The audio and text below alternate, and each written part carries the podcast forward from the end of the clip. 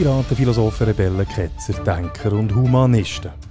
Herzlich willkommen auf dem Schiff vom stoischen Pirat und auf unserer Suche nach dem Schatz vom guten Leben. Mein Name ist Matt und heute werde ich mit euch über einen erfolgreichen Schwindler und Hochstapler von allen Zeiten und seine 10 Erfolgsregeln reden. Es handelt sich um einen Viktor Lustig, der in den 20er und 30er Jahren vom letzten Jahrhundert tätig war. Die Erfolgsregeln von diesem außergewöhnlichen Mann sind auch für rechtschaffende Menschen von Nutzen. Aber jetzt, aber jetzt will ich euch zuerst noch warnen. Vorsicht, liebe Zuhörerinnen und Zuhörer. Die Wahrheit von dieser Geschichte ist ein sich verschiebender, vielfarbiger Boden mit facettenreichen Irrwegen. Es ist die Geschichte von einem Mann. Von einem Mann mit unzähligen Identitäten. Es ist die Geschichte von einem Mann, der sein Leben damit verbracht hat, andere zu täuschen. Ob das, was ich euch erzähle, richtig oder falsch ist, fragt ihr euch vielleicht. Wer weiß? Vielleicht stimmt's, vielleicht auch nicht. Vielleicht entsprechen nur Teile der Wahrheit. Aber was ist überhaupt Wahrheit und was ist Illusion? Es geht um einen Mann mit ganz vielen Namen. Um einen Mann mit vielen Geschichten. Es geht um einen Mann, wo Wirklichkeit und Illusion, Legenden und Fakten miteinander hat verschmelzen Es ist geschickt über einen Betrüger Viktor Lustig, der wahrscheinlich von 1890 bis 1947 gelebt hat. Es ist der Mann, der von Böhmen gekommen ist und es fertiggebracht hat, den Eiffelturm mit nur einisch, nein sogar zweimal zu verkaufen. Aber halt, was wenn der Name Viktor Lustig gar nicht der richtige Name ist? Er nicht von Böhmen gekommen ist und auch nicht 1890 geboren ist. Was, wenn das alles nur eine Täuschung ist? Das spielt eigentlich alles gar keine Rolle. Die Geschichte ist definitiv filmreif. Es ist ein schräges und sympathisches Abenteuer mit einem cleveren Hauptakteur, wo ein Kriminalpolizist aus dieser damaligen Zeit zur folgenden Aussage bewegt hat. Verdammter lustig, vergänglich wie Zigarettenrauch und faszinierend wie der Traum über eine schöne junge Frau. Zitat Ende. Liebe Zuhörerinnen und Zuhörer, Neben der Tatsache, dass die Geschichte von Viktor Lustig extrem unterhaltsam und faszinierend ist, können wir von dem Schwindler auch lernen. Der Viktor Lustig hat nämlich zehn Erfolgsregeln gehabt. Die hat er im Gefängnis auch niedergeschrieben. Es sind die zehn Regeln, die es ihm erlaubt haben, unzählige Menschen zu überzeugen und hinter das Licht zu führen. Die Regeln sind einfach. Und sie sind auch nicht wirklich bösartig. Wer die Regeln mit guter Absicht anwendet, dem können die Regeln durchaus, durchaus auch auf seinem rechtmäßigen Weg nützlich sein. Im Viktor Lustig seine Regeln, aber auch sein Verhalten geben uns auch einen interessanten Einblick in die menschliche Psyche. Aber kommen wir jetzt zur Geschichte vom Viktor Lustig. Eine südwestliche Brise hat am 27. April 1936 die strahlend weißen Segel von den Ausflugsboot gefüllt, die an diesem Tag durch San Francisco Bay gesegelt sind. Durch das Kabinenfenster vor Fähre hat ein Mann mit gepflegtem, nach hinterem gestelltem, pomadiertem Haar und mit müden Augen rausgeschaut. Seine Hänge und Füße waren Ketten gelegt. Hinter dem Vorhang aus dem grauen Nebel hat er einen ersten Blick auf die furchterregende Insel Alcatraz erhascht. Der 46-jährige Graf Viktor Lustig ist damals der berüchtigste Hochstapler der ganzen Welt. In seiner langen kriminellen Karriere hat er in Amerika während der Jazz-Ära und den Rest der Welt mit seinen krummen Machenschaften und Trickbetrügereien erschüttert. In Paris ist es ihm in den 20er Jahren mit aus einem dreisten Betrug gelungen, den Eiffelturm zu kaufen. Nicht nur einmal, ich habe es schon mal gesagt, sondern zweimal, aber später ein bisschen mehr dazu. Im Jahr 1935, nach einer so grossen Geldfälscher-Aktion, wo sogar die amerikanische Wirtschaft ins Wanken gebracht hat, ist der Lustig der verhaftet worden. Ein Richter in New York hat ihn zu 20 Jahren Haft auf Alcatraz verurteilt. Der Lustig war ein atypischer Häftling im Gefängnis kein rauer Schlägertyp oder finstere Gangstergestalt. Der Lustige war stets elegant gekleidet, hat einen hypnotischen Charme gehabt. Er hat fünf, fünf verschiedene Sprachen fließend beherrscht und mit dem Gesetz ist er so raffiniert umgegangen, wie man es eigentlich nur aus Büchern kennt. Es überrascht auch nicht, dass das Milwaukee Journal ihn als Romanfigur umschrieben hat. New York Times hat, er, hat über ihn in einem Leitartikel geschrieben, ich zitiere, er war nicht der handküssende Typ eines Scheingrafen. Da war, dafür war er zu schlau. Statt theatralisch war er immer der zurückhaltende, würdevolle, adlige. Zitat Ende. Der Fall Schadus-Titel ist nur eine von vielen Irreführungen durch Lustig. Es ist bekannt, dass er mindestens unter 47 verschiedenen Namen agiert hat. Auch hat er stets mehrere Dutzend falsche Pässe mit sich herumgetragen. Er hat so ein dichtes und durchdachtes Netz von Lügen gesponnen, dass seine wahre Identität bis heute Geheimnis umwittert ist. Der Viktor Lustig hat zu Lebzeiten meistens behauptet, er stamme aus einer langen Reihe von europäischen Aristokraten. Aufgrund von neueren Dokumenten gehen aber die Historiker davon aus, dass er eher aus bescheidenen Verhältnissen gekommen ist. Bei einem Verhör im Gefängnis hat er lustig angegeben, dass er am 4. Januar 1890 in der österreichisch-ungarischen Stadt Hostine auf die Welt gekommen ist. Hostine ist heute Teil der Tschechischen Republik. Während seiner aktiven Zeit als Betrüger hat sich der Lustig damit brüstet, dass sein Vater Ludwig Bürgermeister von dieser Stadt Hostine gesehen. Handherum hat er aber gegenüber der Polizei auch angegeben, dass sein Vater und seine Mutter arme Bauern seien und er nur gestohlen hätte, um zu überleben. Aber, so hat er betont, er habe nur die Gierigen und Unehrlichen bestohlen und betrogen. Eine Aussage, die wahrscheinlich nicht ganz falsch ist. Detaillierte Schilderungen vom Lustig seiner Kindheit findet man in verschiedenen True Crime Heftlis aus der damaligen Zeit. Da die aber auf Aussagen von Weggefährten, Opfern oder Ermittlern basieren, ist nicht sicher, ob die alle auch stimmen. Seine kriminelle Karriere hat er im Alter von rund 10-jährig angefangen, ganz zu Beginn vom 20. Jahrhundert. Relativ zügig ist, er, die, ist der lustig die kriminelle Leiter aufgeklettert. Vom Bettler zum Taschendieb, vom Taschendieb zum Einbrecher, vom Einbrecher zum Strassenräuber und schlussendlich zum Trickbetrüger. Laut der Zeitschrift True Detective Mysteries hat er sämtliche Kartentricks nicht nur beherrscht, sondern auch perfektioniert. Der Lustig hat unermüdlich an seinen Trickfähigkeiten geschafft und er hat auch das Verhalten der Menschen genauestens und genauestens beobachtet und analysiert. Zu seinen ersten Opfern haben die Erstklasse-Passagiere an Bord von Transatlantik-Schiff gehört. Die Neureichen waren für ihn sehr eine leichte Beute. Nach Ende des Ersten Weltkriegs ist der Lustig in die USA ausgewandert. Es war der Beginn der Roaring Twenties. Die Wirtschaft ist gelaufen, die Leute haben Geld gemacht und mit Geld nur so um sich geworfen. Für einen Lustig war es ein perfektes Umfeld. Es ist nicht lang gegangen, ist der Lustig bereits in 40 Städten polizeilich gesucht worden. Bekannt ist er als der Scarred, der Vernarbte, wegen einer 2,5 cm langen Narbe auf seiner linken Gesichtshälfte. Die Narbe war ein Souvenir von einem Nebenbuhler aus vergangener Zeit in Paris. Dennoch hat der Lustig eher den Ruf von einem Weichheit gehabt, der nie eine Waffe würde brauchen und sich in seiner Freizeit vor allem für Schmetterlinge interessiert hat. Er war auch eher ein feiner, ein bisschen mehr als 60 Kilo schwer und gerade mal 1,59 groß. Seine erfolgreichste Masche war die rumänische Spardose. Er hat eine Kiste aus Zedernholz konstruiert. Die Kiste hat er mit einem komplexen Mechanismus aus Walzen, Zahnrädern und Messingzifferblättern ausgerüstet. Und mit aus Radium, so hat er lustig behauptet, können die Kiste Banknoten echt kopieren. Wenn er seine potenziellen Kunden, seine potenziellen Kunden die Maschine gezeigt hat, er hat übrigens immer gesagt, dass er die Maschine nie wird verkaufen was bei den Leuten der Kaufwillen nur noch verstärkt hat, dann ist er von einem Kollegen, einem ehemaligen Leuenbändiger und Zirkusmotorradfahrer mit dem obercoolen Namen Dapper Dan Collins unterstützt worden.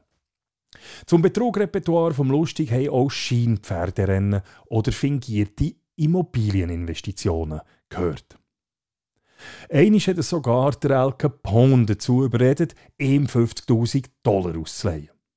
Der Lustig hat ihm Al Capone in Aussicht gestellt, dass er ihm diesen Betrag würde verdoppeln Einige Zeit später hat er ihm Al Capone die 50.000 Dollar wieder zurückgegeben. Der obermisstrauische Al Capone war völlig überrascht. Er hat erwartet, dass der Lustig entweder mit dem Geld abholt oder ihm tatsächlich 100.000 Dollar bringt. Damit, dass der Lustig ihm aber die 50.000 Dollar zurückbringt, hat der berüchtigte Mafiosi von dieser Zeit nicht gerechnet. Der Lustig hat ihm Al Capone erklärt, dass sein Plan leider nicht funktioniert hat. Der Al Capone war so beeindruckt vom Lustig seiner angeblichen Ehrlichkeit, dass er ihm für seine Umstände und Bemühungen 1000 Dollar hat gegeben. Das ist von Beginn weg übrigens im Lustig sein Plan. Im Gegensatz zu den durchschnittlichen Gangster hat sich der Lustig nie wie ein Schläger, sondern immer wie ein Gentleman benommen.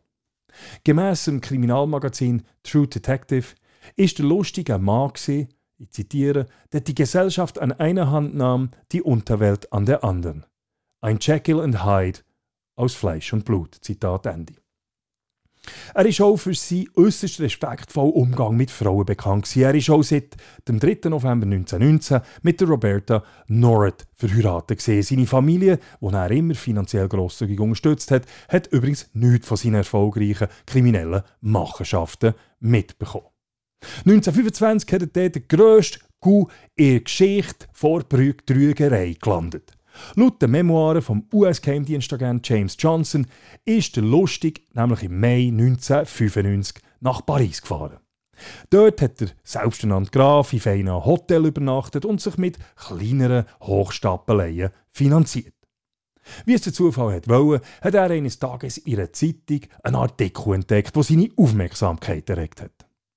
Gemäss dem Artikel ist der Eiffelturm nämlich extrem renovierungsbedürftig gewesen. Eventuell, so ist spekuliert worden, müsste das Wahrzeichen von Paris sogar abgerissen und neu aufgebaut werden. Im Kopf vom Lustig hat sich eine Idee entwickeln. Ob der Graf sein typisch verschmitzter Grinsen aufgesetzt hat, sich Gedanken verloren am Kinn kratzt oder die Augen zusammengekniffen hat, das weiß ich nicht. Aber ich kann mir gut vorstellen, wie der Lustig die Zeitung weggelegt hat, sich eine Zigarette angezündet hat, auf den Balkon rausgegangen ist und auf ihre ferne gelegene Eiffelturm geschaut hat und wieder an seiner verrückten Idee studiert hat. Alles, was er brauche, brauchen würde, ist eine überzeugende schauspielerische Leistung, die Hilfe von seinem Kumpel Robert Tourbillon und gefälschtes Briefpapier vom französischen Postministerium, wo für den Eiffelturm zuständig war. Wo der Lustig alles vorbereitet hatte, hat er fünf Geschäftsleute ins Hotel Grillon eingeladen. Er selber hat sich als höherer Regierungsbeamter ausgegeben. Den fünf Geschäftsleuten hat er erklärt, dass der 7000 Tonnen schwere Eiffelturm in einem katastrophalen Zustand sei und darum habe die Regierung entschieden, den Turm abzureißen. Die Idee sei, das Metall so schnell wie möglich als Schrott zu verkaufen. Weil man möglichst keine Aufruhr in der Bevölkerung provozieren müsse alles so schnell wie möglich gehen. Das Angebot war natürlich streng geheim. Die fünf Geschäftsleute daran, die fünf Geschäfte sind daran erinnert worden, dass sie speziell wegen ihrer professionellen Diskretion als mögliche Käufer ausgewählt wurden. Der Vorschlag, den der Lustig unterbreitet hat, ist, dass jeder von ihnen innerhalb einer Woche ein Angebot für den Kauf vom Eiffelturm soll abgeben Natürlich hat der Lustig sein Ziel unter diesen fünf bereits vorgängig ausgewählt. Es hat sich um einen Mann gehandelt, der in gewissen Quellen als André Poisson erwähnt wird. Der Poisson war ein französischer Geschäftsmann und Schrotthändler. Gewesen. Kurz nachdem der Poisson sein Angebot von 250.000 Francs, das entspricht heute etwa 1 Million Schweizer Franken, abgegeben hat, hat ihm der Lustig mitteilt, dass er gewonnen habe. In diesem Moment hat der Poisson plötzlich Zweifel an der Rechtmäßigkeit von diesem Deal bekommen. Und er hat sich eine Bedenkfrist verlangt. Der Lustig war auch darauf vorbereitet und hat seine nächste Falle gestellt. Ihm sage ich es gleich, ob er jetzt zusage oder nicht. Er erwarte aber doch vom Poisson, dass er ihm eine Bestechungssumme überweise. Schließlich habe er, der Lustig, sich die grösste Mühe gegeben, um im Poisson einen Vorteil zu verschaffen. Damit sind beim Poisson offenbar alle Zweifel verflogen. In der Vorstellung vom Hopfer sind nämlich alle Pariser Beamten korrupt gewesen. Und somit ist der Beweis erbracht, dass es sich um einen echten Deal gehandelt hat. Der Poisson hat ihm lustig die geforderte Summe gezahlt und hat im Gegenzug einen wertlosen Kaufvertrag für eines der berühmtesten Wahrzeichen der Welt bekommen. Wo der Lustig den Koffer mit dem Geld hatte, hat er sich sofort nach Wien äh, aus dem Staub gemacht. Dort hat er jeden Tag die Zeitung angeschaut, und zwar in Erwartung, seinen Namen und seine Meisterschaft, Meister, meisterhaft Betrug auf der Titelseite zu finden. Er hat aber vergebens gewartet. Wo der arme Poisson nämlich mit seinem Kaufvertrag zum Posttelegrafen und Telefonamt gegangen ist, um zu fragen, wenn jetzt der Turm endlich abgebaut würde, hat man ihn dort einfach nur ausgelacht. Es ist ihm so peinlich gewesen, dass er so übers Ohr gehauen worden ist und er hat derart Angst um seinen Ruf, dass er die Geschichte niemandem gegenüber, gegenüber erwähnt hat. Nicht einmal zur Polizei ist er gegangen. Wo der Lustig realisiert hat, was passiert ist, ist er zurück nach Paris, um den Eiffelturm noch einmal zu verkaufen. Wieder hat der Lustig fünf Einladungen geschrieben an fünf Metallhändler und siehe da, alle fünf haben, die, haben dieser Einladung Folge geleistet. Alle haben sie die Hoffnung gehabt, einen saftigen Regierungsauftrag zu bekommen. Wahrscheinlich hat der Lustig sein Glück gar nicht fassen wo er eine noch größere Summe für einen Eiffelturm hat bekommen als das erste Mal. Diesmal war das Opfer aber nicht so diskret und hat sich nachher bei der Polizei gemeldet, sobald er gemerkt hat, dass er übers Ohr gehauen worden ist. Kurz nachdem er nach Wien abgereist ist, der lustig, ist die Geschichte auch schon in den Zeitungen gestanden. Der Viktor hat seinen gesunden Menschenverstand gebraucht, er hat Geld genommen, seine Sachen gepackt und ist zurück in die USA. Angeblich haben ihn seine Verfolger nur um wenige Stunden verpasst, nachdem er mit dem Schiff Europa verloren hat. In Amerika ist er ins Geldfälscher-Business eingestiegen. Gemeinsam mit dem Meisterfälscher William Watts hat er lustig Banknoten hergestellt, die so perfekt waren, dass selbst Bankangestellte die Fälschung nicht erkannt haben. Der Lustig und der Watts haben derart viele 100-Dollar-Noten gedruckt, dass es für die amerikanische Wirtschaft hat bedrohlich werden. Jetzt ist der Lustig zu einem, zu einem der meistgesuchten Männer im Land geworden. Während mehrerer Jahre hat es jetzt ein, Regure ein regelrechtes Katz- und Maus-Spiel zwischen der Polizei, im Geheimdienst und dem Lustig ähm, gegeben. Der Gesuchte ist immer mit einem Koffer mit verschiedensten Verkleidungen unterwegs gewesen. So ist er von ein Moment zum anderen vom Geschäftsmann zum Rabbi, zum Priester oder zum Portier geworden. Am Sonntagabend vom 10. Mai 1935 ist der Viktor Lustig in New York über einen Broadway geschlendert, wo er plötzlich von zahlreichen Agenten und Beamten gestellt worden ist. Einer der Beamten soll ihm lustig gesagt haben, sie sind der raffinierteste Betrüger, der je gelebt hat. Worauf der Lustig höflich lächelnd erwidert hat, das würde ich nicht sagen, Immerhin haben Sie mich gerade reingelegt. Am 2. September 1935 hätte die Gerichtsverhandlung gegen Lustig sollen anfangen. Doch im Lustig ist am Tag vorher der Ausbruch aus dem bis zu diesem Zeitpunkt ausbruchsicheren Gefängnis gelungen.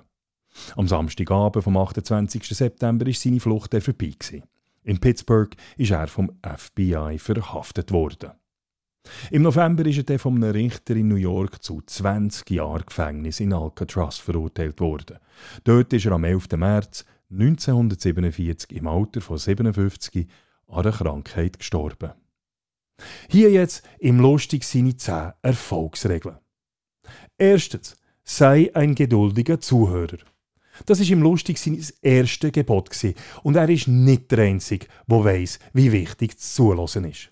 Ich bin sicher, ihr habt das alle auch schon erlebt. Ihr habt ein Referat, seid an einer Sitzung, etwas am Präsentieren oder hockt mit jemandem zusammen in einem Restaurant und die andere Person oder eure Begleitung schaut auf ihr Telefon, hat den Laptop vor sich oder ist anderweitig abgelenkt.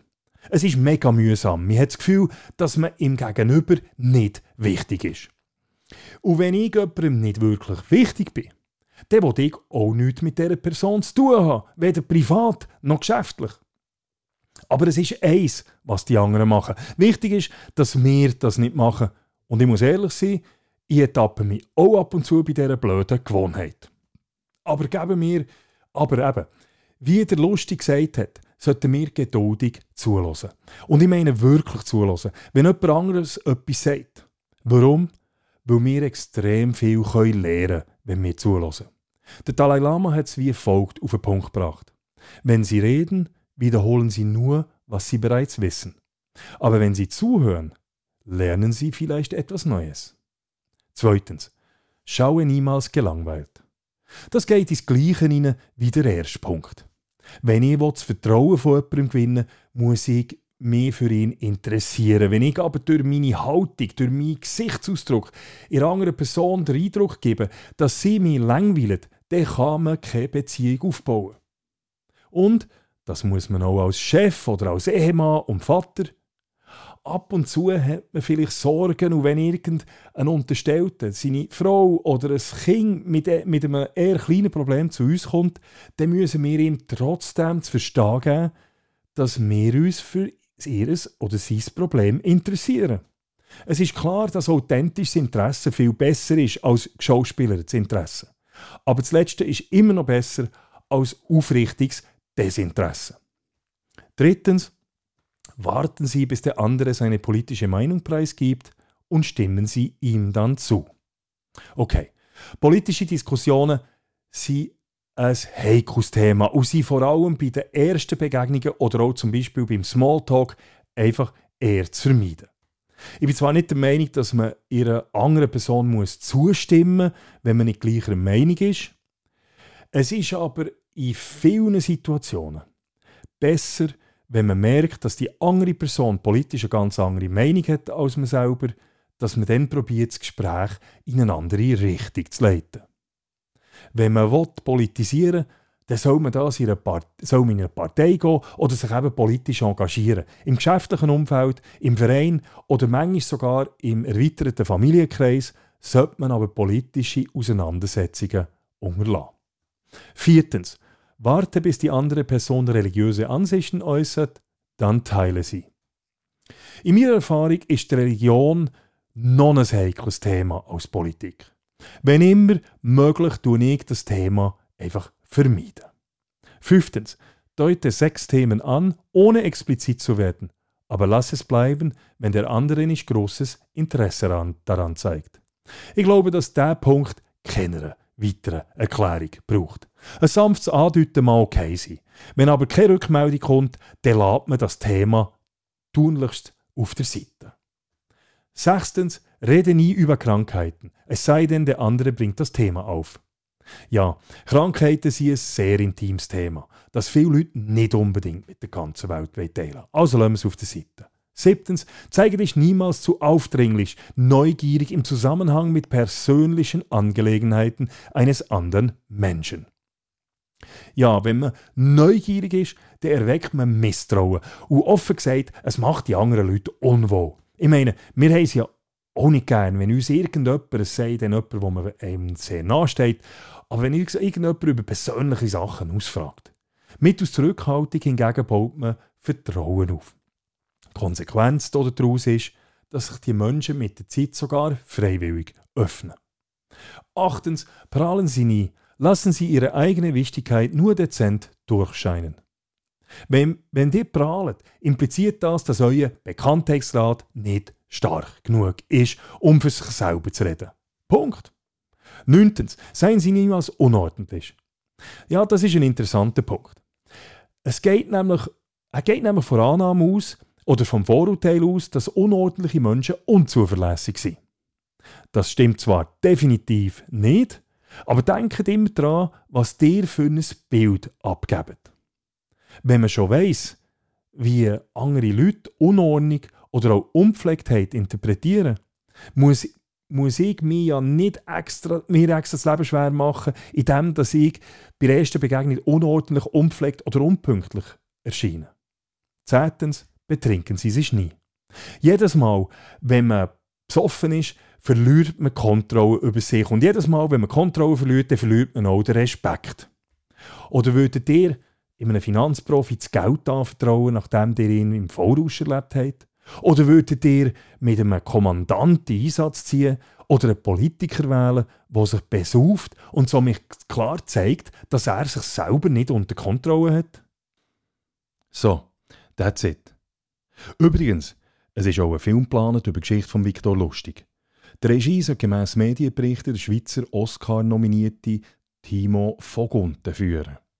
Wenn das der Film rauskommt, ist aber noch nicht klar. Anyway, ich hoffe, es hat euch gefallen und euch mindestens ein bisschen zum Denken angeregt.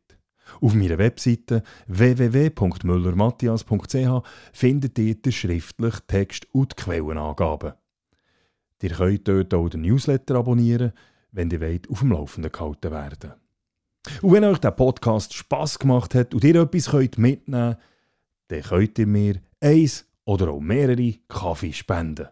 Das via den Link, den ihr auch in der Beschreibung findet. An dieser Stelle merci an all denen, die mir schon einen Kaffee oder mehrere gespendet haben. Es ist absolut der Hammer und das motiviert ziemlich stark. Ich finde es natürlich auch cool, wenn ihr den Podcast auf den sozialen Medien oder via WhatsApp teilt oder auf YouTube liket. Und auf YouTube da könnt ihr auch das Video zu diesem Podcast schauen. Okay, that's it. Ich hoffe, es hat euch gefallen und es würde mich freuen, wenn ihr auch in Zukunft wieder mit an Bord vom Schiff stoischen Pirat würdet kommen. Bis gleich, macht's gut.